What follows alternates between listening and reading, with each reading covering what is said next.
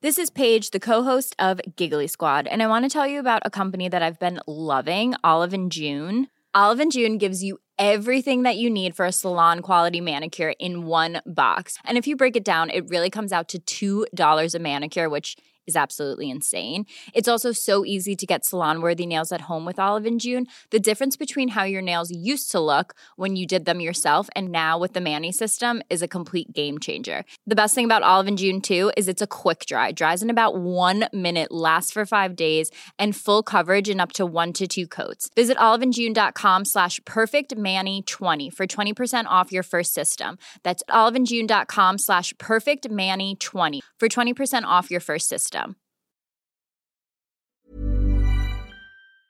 Bonjour, c'est Zoé de Louis. Ça fait maintenant deux ans que j'ai la chance de travailler pour Louis Média et que vous entendez ma voix sur vos podcasts préférés. Travailler pour quelque chose qui a du sens pour moi, c'est essentiel à mon épanouissement au quotidien. Et vous, comment se passe votre relation au travail? C'est plutôt épanouissant et enthousiasmant ou plutôt boule au ventre et des motivations? Si vous êtes dans le deuxième cas et que vous comptez chaque semaine le nombre de jours qui vous séparent du week-end ou des prochaines vacances, je vous recommande plus que jamais le parcours Chance, partenaire d'émotion. Chance est une communauté d'entraide professionnelle pour aider chacun et chacune à trouver sa place dans le monde du travail. La communauté Chance a une méthode unique qui a fait ses preuves. La première étape, c'est celle du bilan de compétences. En trois mois seulement, vous allez pouvoir redéfinir vos objectifs pro et renouer avec ce qui vous anime vraiment, avec l'aide d'un coach professionnel qui vous sera dédié. La deuxième étape, c'est celle du passage à l'action. Une fois votre projet défini, toute la communauté Chance sera à vos côtés pour donner vie à votre projet. Un collectif hyper engagé, prêt à vous épauler et à vous ouvrir son réseau. Si ce message résonne en vous, je vous invite à vous rendre directement sur le site chance.co pour faire le point gratuitement avec un conseiller et changer ce qui ne va pas ou plus dans votre vie pro. Bonne écoute Louis.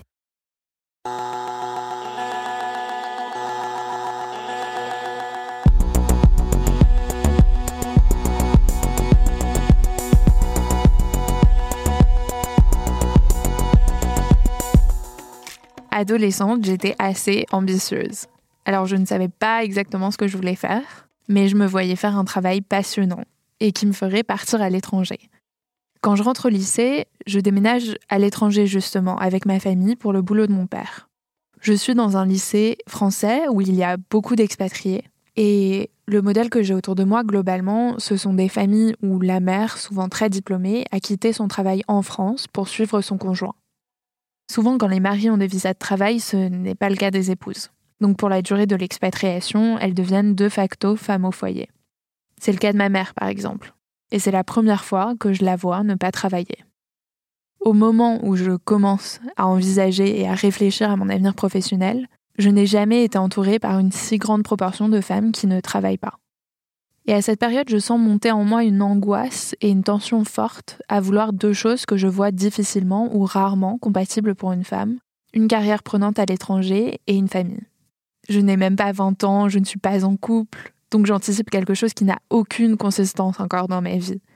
Mais je l'anticipe avec terreur.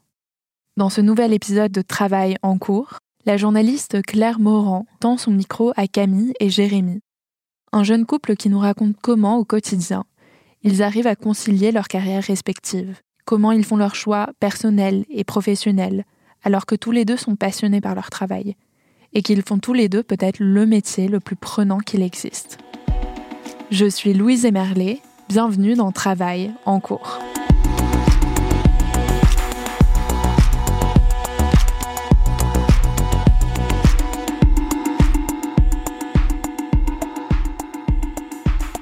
Je n'y pensais pas vraiment avant, mais maintenant que je suis en couple et que j'ai un travail, je me rends compte que c'est pas toujours simple de jongler entre vie pro et vie perso.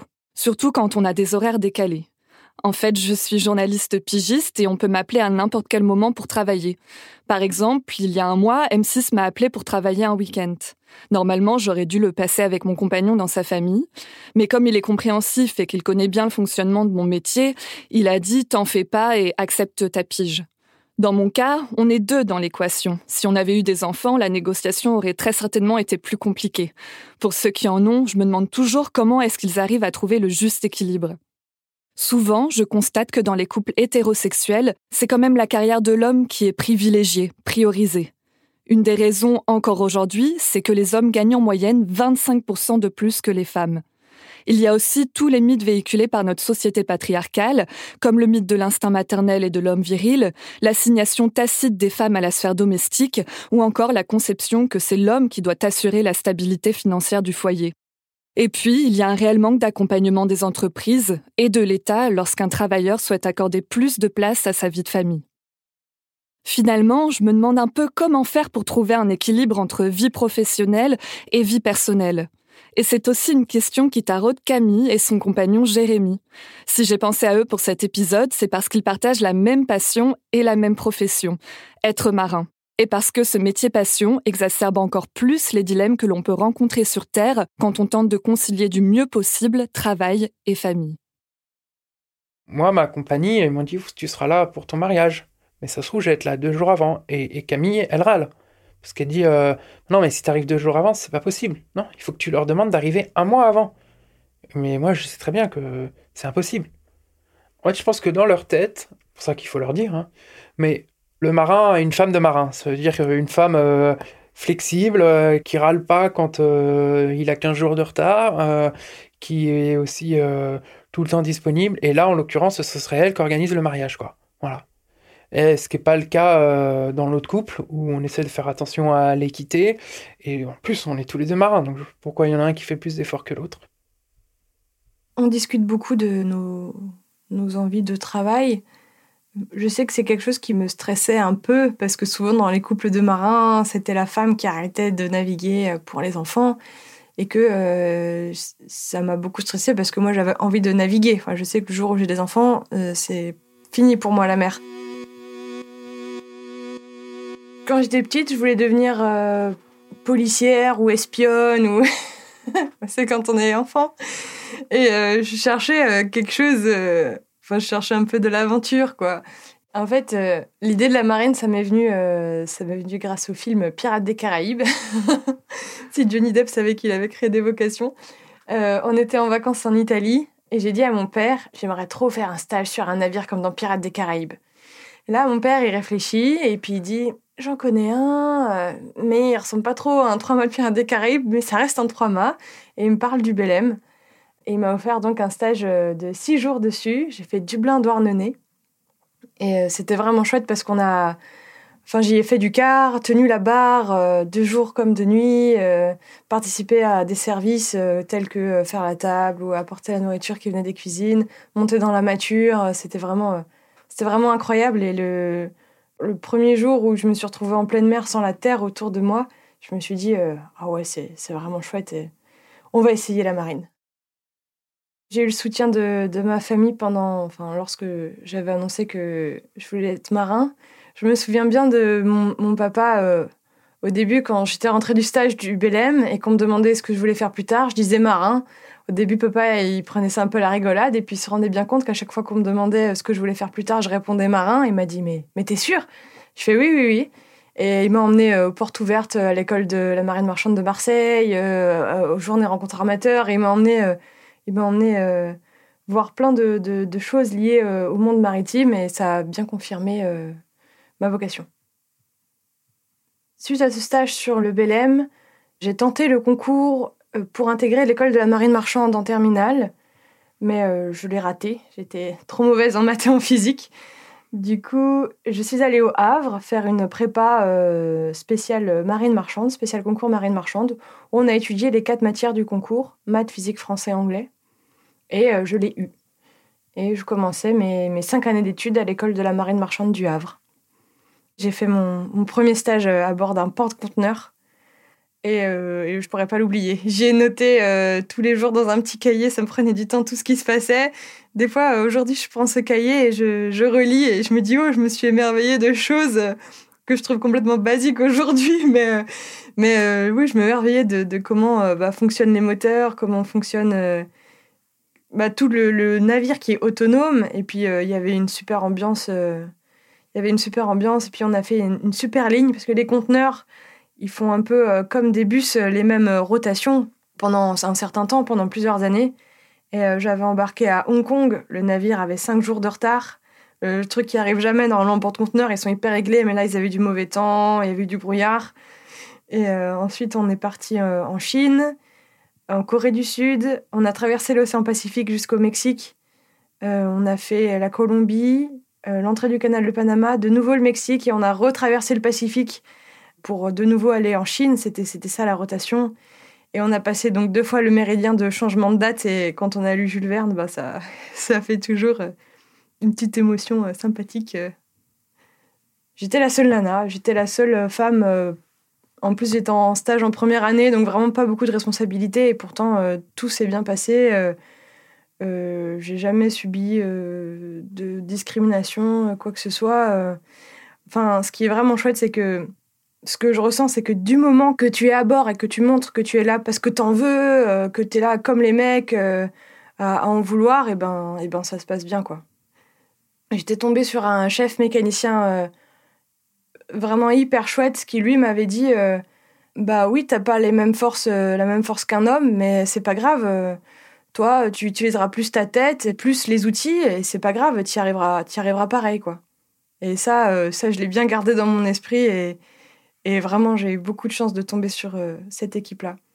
C'était la première fois que j'allais sur un navire, donc euh, je découvrais ce que c'était que des pompes, des échangeurs, euh, le moteur de temps qui faisait tourner l'hélice, là, qui faisait quasiment 100 000 chevaux. Enfin, c'était des choses extraordinaires, un peu magiques, quoi. Il fallait, fallait que je comprenne quelle machine servait à quoi, comment elles étaient imbriquées les unes dans les autres, on retrouve euh, le moteur, le ou les moteurs principaux qui font tourner l'hélice pour faire avancer le navire, des moteurs qui, sont, qui servent à la production d'électricité, puis euh, d'autres machines qui permettent de prendre de l'eau de mer et d'en faire de l'eau douce pour qu'on puisse se doucher, euh, des séparateurs d'huile, des séparateurs de, de fuel, des filtres, des pompes, tout, un tas de, machines qui, qui nous permettent d'être autonomes, finalement comme une petite ville en mer. En quatrième année, on doit trouver un contrat pro, un contrat de professionnalisation, et j'ai trouvé euh, un contrat de professionnalisation dans l'entreprise qui transporte du gaz, du GNL, du gaz naturel liquéfié. Et là, euh, j'ai adoré mon, contrat pro là-bas, et j'avais très envie d'y retourner travailler. Et euh, bah, j'ai eu la chance, j'ai eu un CDI chez eux après mes cinq ans d'études, et j'y suis toujours. Depuis trois ans, Camille est officier de la marine marchande et change de poste à chaque embarquement. Parfois, elle officie à la navigation, c'est-à-dire qu'elle est en charge de la trajectoire du navire en passerelle. D'autres fois, elle occupe le poste d'officier mécanicien. Dans ces cas-là, elle assure le bon fonctionnement des machines et la propulsion du navire. Et puis, elle peut aussi être officier gaz, c'est-à-dire que son rôle, c'est de maintenir le gaz transporté dans des conditions optimales. Au-dessus d'elle, il y a le poste de second capitaine et encore au-dessus celui de capitaine du navire. J'ai pas des ambitions de, carrière euh, particulières. Moi, ce qui me plaît, c'est de naviguer. On verra bien les opportunités qui se présenteront euh, en fonction de, mes capacités. Euh, on, verra. Non, moi, ce qui me plaît vraiment, c'est de naviguer. Du coup, je pas, je me dis pas, je serai absolument commandant avant d'arrêter de naviguer. Non, pas du tout. Je, on verra bien. C'est pas une pression que je vais me mettre euh, particulière quant à avoir euh, telle responsabilité avant d'arrêter de naviguer ou quoi. Euh. je trouve que c'est déjà un métier formidable, donc, enfin, j'en suis déjà hyper fière.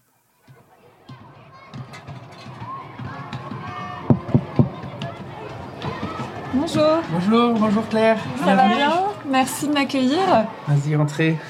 C'est bruyant un peu, non? Il y a une école en dessous, c'est ça? Oui, c'est ça. En fait, là, on est chez ma mère. Elle est instite dans le logement de fonction. Donc là, on est dans l'appartement euh, dans lequel j'ai grandi. D'accord. Je sais pas s'il y a une pièce peut-être ici un peu plus calme. Euh, oui, on, va se mettre dans, on va se mettre dans ma chambre euh, d'adolescent, qui est mon, mon, repère quand je rentre ici. Ah, il y a écrit même capitaine sur la porte d'entrée. oui, voilà, ça c'est, ça fait longtemps qu'il est là, euh, depuis petit. L'idée de la marine marchande, elle est venue euh, assez progressivement. En fait, euh, j'ai, la, j'ai la, bien que j'habite en région parisienne, j'ai la, on a la chance dans la famille d'avoir une, maison du côté de Granville, donc en Normandie où, euh, où j'y passais vraiment euh, une grosse partie de mes étés et euh, je, on m'a assez, assez rapidement aussi proposé de faire la, la formation de moniteur de voile, le milieu de la mer, etc. Et donc ça, ça m'a, c'est arrivé au, lycée, quoi, dès 15-16 ans.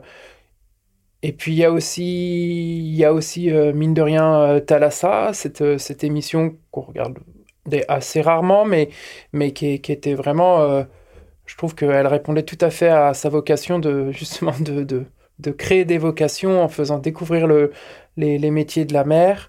Et, euh, donc, euh, lors l'une d'un, des reportages, euh, bah, j'ai, découvert les, les abeilles, les abeilles de haute mer qui sont des, remorqueurs de, sauvetage en, haute mer. Et, et, à ce moment-là, je me suis dit, oui, bah, moi, je veux, je veux pas travailler dans un bureau, je veux, je veux, je veux travailler sur l'eau si on aime la mer, si on aime voyager, euh, si on aime aussi euh, son indépendance, enfin, qu'on aime bien euh, être un peu à l'écart du monde. par exemple, on, on, ne lit pas les news tous les jours, on n'a pas BFM TV devant nous tous les soirs. On est vraiment en, autarcie dans notre petit monde. Donc si on, si on aime bien aussi se déconnecter, voilà, se déconnecter du monde réel, enfin du monde du monde terrestre, euh, c'est vraiment sympa. Et euh, après, il y a bien sûr le, le, salaire, hein, on, est, on, est, on, est, on est bien payé, euh, on, est, on est très bien payé, on a des avantages fiscaux du fait de ne pas être euh, à terre. Hein. Donc il y, y, a vraiment ça qui sont les avantages. En sortant de l'école, euh, j'ai eu mon poste d'officier.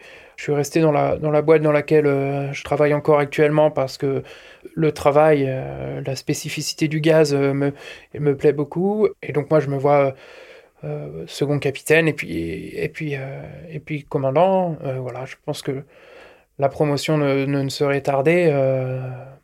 mais, mais voilà, c'est un peu le, le, parcours que je, que je suis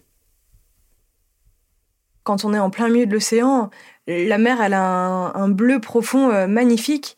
Et puis quand il fait beau, j'essaye de monter le soir voir les collègues qui travaillent en passerelle. Donc déjà, il faut que les yeux ils permettent de voir dans le noir, puisqu'en passerelle, la nuit, euh, ils, ils, travaillent dans le noir pour que leurs yeux puissent bien voir les navires sur l'eau. Et euh, je reste un petit peu, euh, s'il n'y a pas trop de trafic, euh, je peux discuter un petit peu avec les collègues. Et puis je sors, j'essaie de, lever les yeux au ciel et de regarder toutes ces étoiles c'est quand même différent de, ce qu'on a quand on est sur Terre, quoi. C'est, magnifique. J'essaye d'en profiter parce que je sais qu'un jour j'arrêterai de naviguer et, que ce sera, éphémère, donc je veux garder des, beaux souvenirs en mémoire. Moi, j'avais l'opportunité de, de, travailler dans, sa, dans la même compagnie qu'elle, mais euh, le travail est très différent. Euh, moi, j'ai entre guillemets euh, grandi et, appris le, métier spécifique que l'on exerce dans ma, dans, dans ma compagnie. Et c'est vraiment, ça m'a beaucoup plu et ça me plaît toujours beaucoup ce qu'on fait comme, comme travail. La compagnie de Camille, j'y ai, travaillé comme officier, c'était mon premier contrat. Eux, eux, ils sont tous français à bord, les officiers. Donc la, la pro progression est très très lente. Moi, j'ai préféré rester dans ma, dans ma compagnie par intérêt du, métier qui est, qui est, vraiment passionnant, plutôt que de rejoindre euh, la compagnie de Camille. J'ai des collègues qui l'ont fait, ce passage de ma compagnie à la sienne. Euh, en arrivant là-bas, ils m'ont dit, bon, bah, on s'ennuie un peu, ça fait cinq ans qu'on est lieutenant. Si on était resté euh, Euh, chez moi, il serait déjà second et parfois même déjà commandant, quoi. This is Paige, the co-host of Giggly Squad, and I want to tell you about a company that I've been loving, Olive and June. Olive and June gives you everything that you need for a salon quality manicure in one box. And if you break it down, it really comes out to $2 a manicure, which is absolutely insane. It's also so easy to get salon worthy nails at home with Olive and June. The difference between how your nails used to look when you did them yourself and now with the Manny system is a complete game changer. The best thing about Olive and June too is it's a quick dry. Dries in about 1 minute, lasts for 5 days and full coverage in up to 1 to 2 coats. Visit oliveandjune.com slash perfectmanny20 for 20% off your first system. That's oliveandjune.com slash perfectmanny20 for 20% off your first system. Ça aurait été chouette, c'est sûr, de travailler dans la même compagnie, mais on a chacun nos raisons euh, pour lesquelles on aime la compagnie dans laquelle on travaille. Alors c'est sûr qu'on on n'est pas forcément calé pour les congés. Il y a eu des gros moments où on s'est pas vu parce que on, était décalé. Euh, on s'est pas vu pendant six ou sept mois l'année dernière et, pareil l'année d'avant. Mais euh, mais euh, on a respecté ce choix-là de, chacun est à l'aise et bien dans sa compagnie et du coup on fait avec. C'est sûr que c'est pas facile tous les jours, mais c'est notre choix. Avec sa compagnie, Camille est deux mois en mer, puis deux mois à terre alors que Jérémy, c'est plutôt deux mois et demi en mer, deux mois et demi à terre. Du coup, il y a toujours un décalage entre leurs périodes de congé. Finalement, le jeune couple a calculé qu'en moyenne, ils ne se voyaient pas plus de trois mois par an. Ça nous est arrivé de ne pas nous voir pendant huit mois euh, parce qu'on s'est raté. Moi, j'avais un embarquement. Euh, elle est partie le mercredi et moi, je suis arrivé après trois mois de bord le dimanche. On s'est raté à deux jours près. Voilà. Quand on embarque, c'est sûr que pendant deux mois, on va louper des choses. Je loupe euh, Noël, Nouvel An avec la famille, les copains. Mais, mais c'est comme ça, on s'y fait. Mais on a déjà eu un 24 décembre en pleine mer où on a bien rigolé, on avait des stagiaires déguisés en Père Noël, et puis on avait pu faire des escales avant, et du coup anticiper sur des cadeaux de Noël, acheter des petits mugs qui se cassent régulièrement à cause du roulis, ou des petits t-shirts. Euh, voilà, donc on arrive à fêter un petit peu Noël, euh, à faire un petit peu la fête. Euh. Je dis ça aujourd'hui parce que j'ai peut-être pas forcément, enfin j'ai pas d'enfant ou j'ai pas, voilà, mais j'imagine qu'un père de famille qui a qui a trois trois enfants, Noël quand il le passe à, bord, j'imagine qu'il le vit pas pareil quoi. La rencontre avec Camille, le fait de se mettre en couple et le mariage prochainement, euh, ça fait vraiment revoir le projet de carrière que je m'étais imaginé. Quand on décide de vivre en couple et d'être ensemble, euh, c'est pour euh, partager des moments ensemble. C'est sûr, hein, on, s'entend bien, on partage le même métier, on communique bien quand on est tous les deux à bord ou qu'il y en a un qui est absent.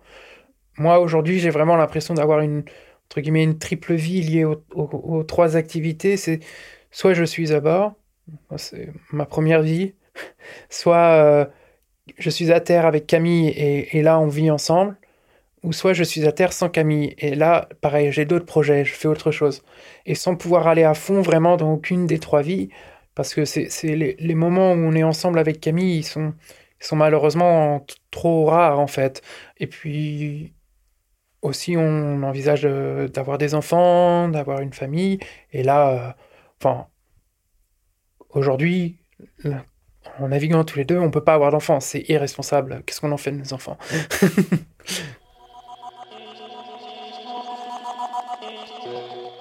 Le schéma familial des marins et qui correspond aux, contraintes du métier, c'est euh, soit des hommes célibataires ou des femmes célibataires, soit des hommes en couple avec des enfants, mais la femme ne travaille pas, quoi. Ou alors une, femme, euh, oui, mais j'ai beaucoup de collègues qui sont divorcés parce que c'est compliqué de vivre en couple. Euh... Enfin, faut accepter quoi, faut accepter. Et, je pense que femme de marin, c'est comme femme de militaire, c'est presque une vocation quoi. Oui, ça me faisait peur euh, de me dire que je dois arrêter de naviguer et, pas lui parce que je me disais la femme de par le fait qu'elle soit une femme, quand elle a des enfants, euh, il se passe euh, quelque chose que je ne comprends pas aujourd'hui, mais avec toutes celles avec qui j'ai pu discuter, elle me disait bah il se passe un truc et t'arrives plus à repartir en mer, t'arrives plus à laisser ton enfant. Et je me disais ah bah pour l'instant j'ai envie de naviguer encore quoi, donc euh, ouais ça me faisait un, peu peur. Le résultat de nos discussions, c'est en tout cas moi, je, Camille est plus passionnée par le métier que moi. Voilà, vraiment Camille est très enthousiasme quand elle parle de, du, métier. Je pense que moi aussi, mais avec un peu plus de recul, du fait d'avoir des projets aussi à terre, euh, d'avoir des, des, amis, de passer pas mal de temps avec eux, donc de, de, voir aussi un peu un autre milieu professionnel. Et moi, aujourd'hui, je me dis, bon, bah, si, si, si j'arrête de naviguer, c'est pas la fin du monde. Aujourd'hui, je me dis, euh, je sais pas si c'est un peu naïvement ou quoi, mais que euh, j'aurais envie d'arrêter de naviguer et que ce métier finira par plus me plaire. Je me dis ça parce que j'ai vu d'autres femmes à qui c'était arrivé, d'autres femmes navigantes, où il y a d'autres femmes, euh, sinon il y, a, enfin, il y a vraiment tous les exemples, d'autres qui, qui adoraient ce métier, vraiment, et pour lesquels c'était un, un grand, je sais pas si on peut parler de sacrifice, mais d'arrêter de naviguer pour avoir les enfants. Et en même temps, euh, le fait qu'elles aient des enfants, elles se voient pas les lâcher. Enfin, c'est un dilemme, euh, c'est un dilemme terrible. Je me dis que ça m'arrivera aussi de, de, me dire ah, bon, le métier, euh, j'en ai fait le tour ou j'en ai bien profité et que maintenant, je vais peut-être recentrer mes priorités. Aujourd'hui, c'est quelque chose que je comprends pas, mais je me dis qu'il m'arrivera sûrement. Puis on verra bien ce qui se passera en vrai. Je me dis que ça sert pas forcément à quelque chose de, tout anticiper, de tout se dire oh mince, comment je vais faire? Quand ça va m'arriver, ça va m'arriver, de laisser juste les choses venir euh, naturellement à elle. Pour l'instant, euh, enfin. Ça fait bizarre de dire ça, mais Jérémy, il, me laisse naviguer. Enfin, du moins, je dis ça dans le sens où je pense que ça va pas être dur pour lui que moi je navigue et pas lui, parce que c'est son choix d'arrêter pour l'instant, je, table sur ça. Une envie naturelle de s'arrêter. Quand est-ce que ça viendra, je sais pas. Le projet de reconversion, aujourd'hui, euh, il est un peu double. C'est que j'ai des amis qui ont créé une entreprise, une, brasserie, et donc je vais être salarié de cette, entreprise parce qu'ils ont besoin de... ça y est, la boîte a, bien grandi depuis 4 ans et euh, elle a besoin de plus de salariés, donc je, serai salarié. Et euh, l'avantage, ce sera certainement 50% ou un temps partiel dans cette entreprise, qui fait que l'autre moitié du temps, ce sera la création d'entreprise. L'objectif avec des amis de créer une entreprise de, production de tofu qui est un, aliment à base de, soja et qui répond vraiment euh, aux problèmes de l'élevage qui pollue énormément, qui utilise énormément de, surface agricole pour finalement nourrir peu de personnes. Notre objectif, c'est de, commercialiser du tofu pas cher et pour tous, pour avoir le plus grand impact possible, pour euh, justement bah, réduire le, plus possible les émissions de CO2 et la dépendance euh, à l'énergie. Je dirais que dans nos choix euh, professionnels, on essaye effectivement de s'écouter parce que c'est important. On a chacun nos désirs d'épanouissement de, au travail, quoi. Donc Jérémy m'a fait part de son projet. Euh, bah moi, je lui ai dit que je voudrais continuer de naviguer.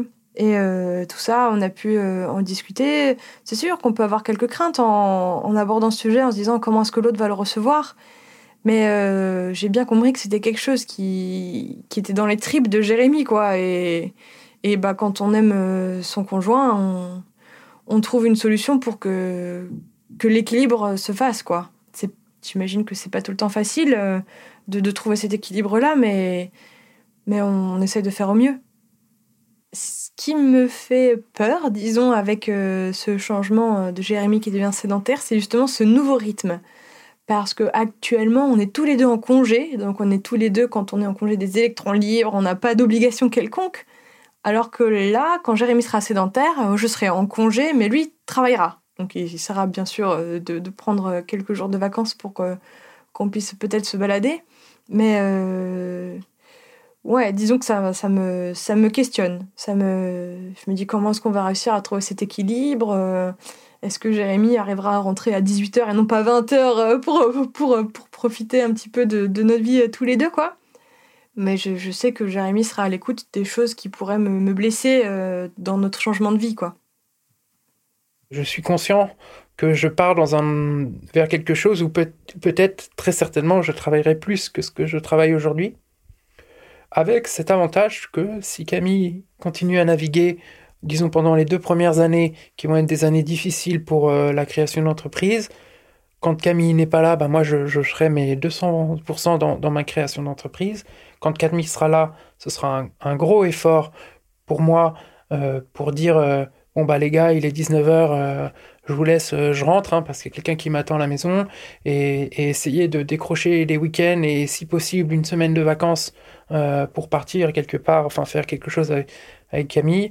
mais bon, de toute façon, la boîte, j'espère, enfin, une fois qu'elle sera lancée, si tout se passe bien, il y aura possibilité d'avoir des, des week-ends et des congés, et, nous d'avoir des enfants, et puis aussi ça laisse le temps à Camille de de voir euh, comment évolue euh, son métier, si elle a des promotions, euh, si elle a des promotions, est-ce que ça lui plaît.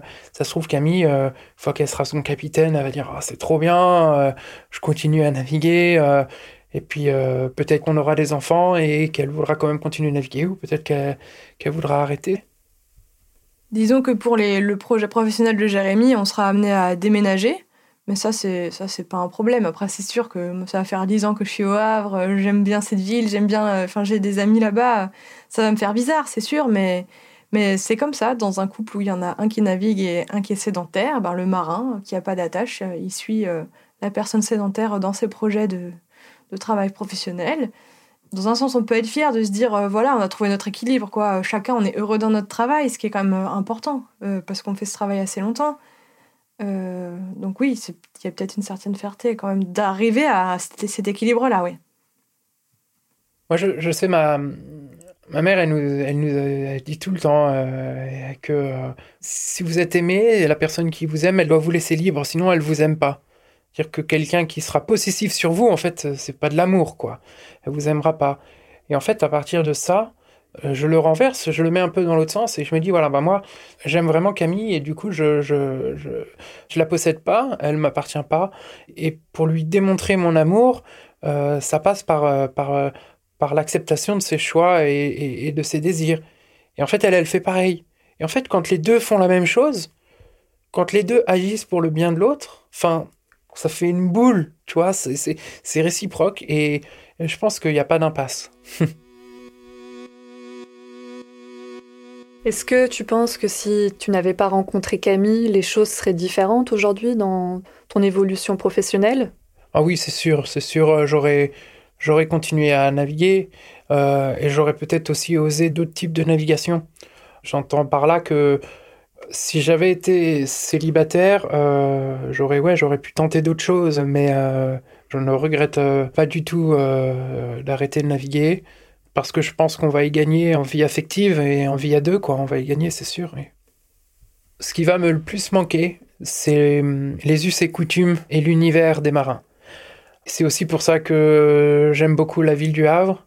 C'est une ville maritime quand on se retrouve au bar euh, avec les collègues marins, on se raconte nos histoires qu'on est les seuls à comprendre, avec notre langage, notre jargon. Voilà, il y a peut-être tout cet imaginaire un peu marin que je m'imaginais, il est à bord mais il est aussi à terre. Donc voilà. Quand j'arrêterai de naviguer, je pourrais travailler de près ou de loin avec euh, l'industrie maritime ou avec euh, l'industrie du cours. C'est, je sais pas, c'est bizarre à dire, mais ça me plaît de montrer, de travailler dans des univers où les femmes sont encore peu représentées les mecs, ils sont toujours hyper surpris de, voir des nanas, mais, mais je trouve ça chouette de pouvoir leur montrer, bah oui, il euh, n'y a pas de raison, on sait faire ça aussi. Donc, me reconvertir dans le milieu de l'industrie, travailler avec des machines qui font du bruit, des pompes, voilà, ça, ça me plairait beaucoup.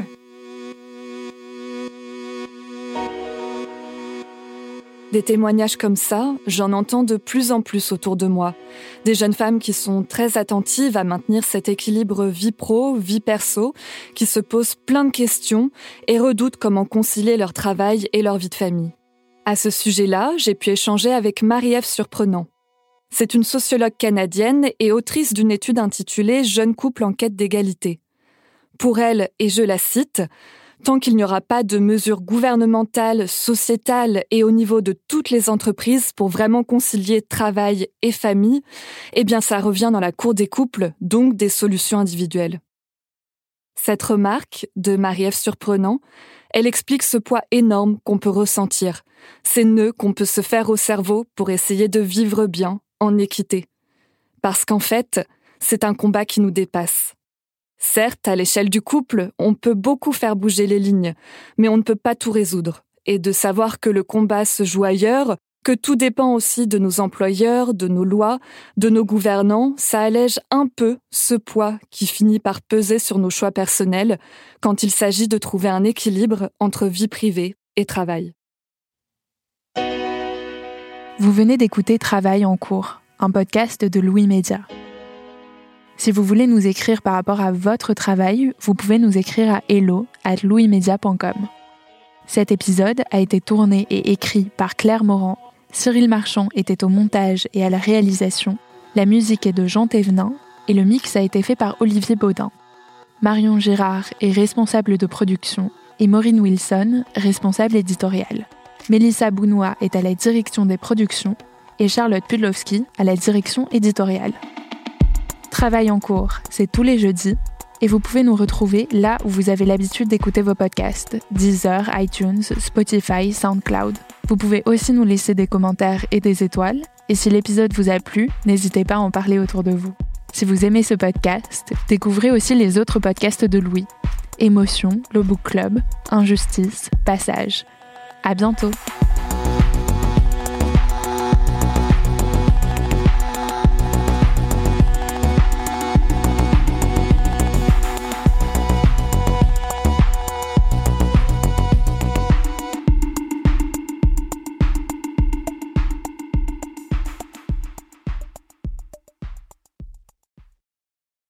Bonjour, c'est Zoé de Louis. Dans Émotions au travail, on décrypte toutes les émotions qui vous traversent et vous bousculent parfois dans votre vie professionnelle. Aujourd'hui, j'aimerais vous parler d'un podcast super inspirant, Bienvenue dans l'ascenseur, animé par Anne-Cécile Sarfati. Dans chaque épisode, elle reçoit des personnes au profil varié, médecins, responsables commerciaux, chefs d'entreprise, qui ont su gravir l'ascenseur social. Parti de rien, il et elle partagent leur parcours, leurs rêves, leurs doutes, leurs émotions dans lesquelles vous vous reconnaîtrez sûrement, et donnent des conseils pour oser monter dans l'ascenseur social quand on n'y croit pas pour soi-même. Alors allez découvrir ces belles histoires de réussite en écoutant Bienvenue dans l'ascenseur, disponible sur toutes les plateformes. Merci à Bienvenue dans l'ascenseur pour leur soutien et bonne écoute. Even when we're on a budget, we still deserve nice things. Quince is a place to scoop up stunning high-end goods for 50 to 80% less than similar brands. They have buttery soft cashmere sweaters starting at $50, luxurious Italian leather bags, and so much more. Plus, Quince only works with factories that use safe, ethical, and responsible manufacturing. Get the high-end goods you'll love without the high price tag with Quince. Go to quince.com/style for free shipping and 365-day returns.